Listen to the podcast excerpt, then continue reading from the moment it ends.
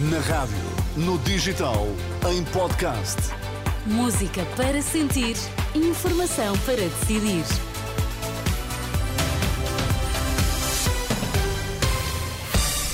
Vai conhecer os títulos em destaque nesta edição das nove. Boa noite. Boa noite. Luís Montenegro pede credibilidade e recusa prometer tudo a todos. Futebol Clube Porto vence Farense e volta a encostar-se a Benfica e a Sporting. Futebol Clube do Porto venceu esta noite por 3-1 o Farense com bis de Evanilson e um golo de Alan Varela. Os algarvios reduziram com um penalti de Bruno Duarte.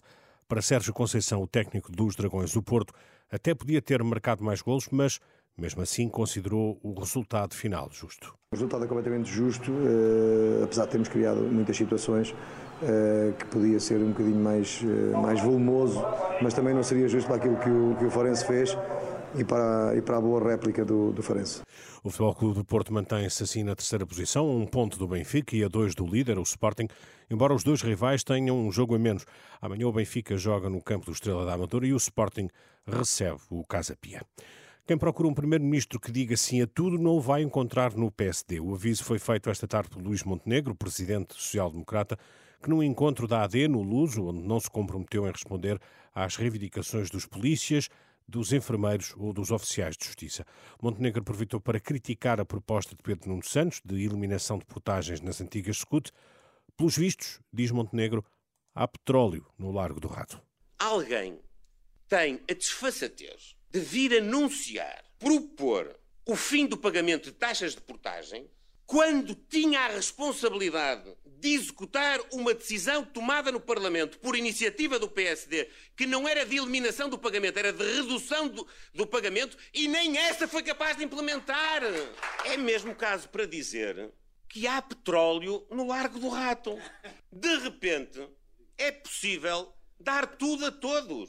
Também esta tarde o secretário-geral do PS defendeu, em Coimbra, que a descentralização não é um favor, mas um projeto político em que acredita. Nós não temos nenhum problema com a descentralização. Nós acreditamos convictamente na descentralização. Ela para nós não é um favor, ela para nós é um projeto político. É uma concepção da organização do poder político em Portugal. Pedro Nuno Santos no Encontro Nacional de Autarcas do PS.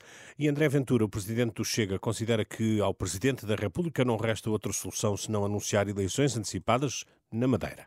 Não há de facto outra solução senão a realização de eleições logo que possível na, na região autónoma da Madeira. Miguel Albuquerque e o PSD Madeira não têm nenhuma legitimidade para continuar à frente do governo, nem terá nenhum nome por eles indicado, uma vez que não foi sujeito ao voto popular. Novos factos nas últimas horas tornam ainda mais urgente e enfática esta necessidade. A de que o poder no PSD Madeira se manterá basicamente igual àquele que está hoje. Isto significaria, perdoem-me a repetição, que o novo governo mais não seria do que um fantoche do PSD Madeira que se manteria em funções nesta mesma situação, com as mesmas personalidades, com os mesmos interesses, com os mesmos factos. O presidente do Chega. O governo francês mobilizou 15 mil elementos das forças de segurança para impedir que os agricultores eh, bloqueiem amanhã a cidade de Paris. A medida foi divulgada pelo ministro francês do Interior depois de uma reunião interministerial de crise. Os agricultores contestam a queda de rendimentos, as pensões baixas, a inflação e a concorrência estrangeira. Voltaram para trás os caminhões que transportavam ajuda humanitária de Israel para o sul da faixa de Gaza devido ao encerramento do ponto de passagem devido a manifestações a favor da libertação de reféns. Só duas passagens fronteiriças permitem a entrada de ajuda na faixa de Gaza, a de Rafah, na fronteira com o Egito, e a de Kerem Shalom, no sul de Israel.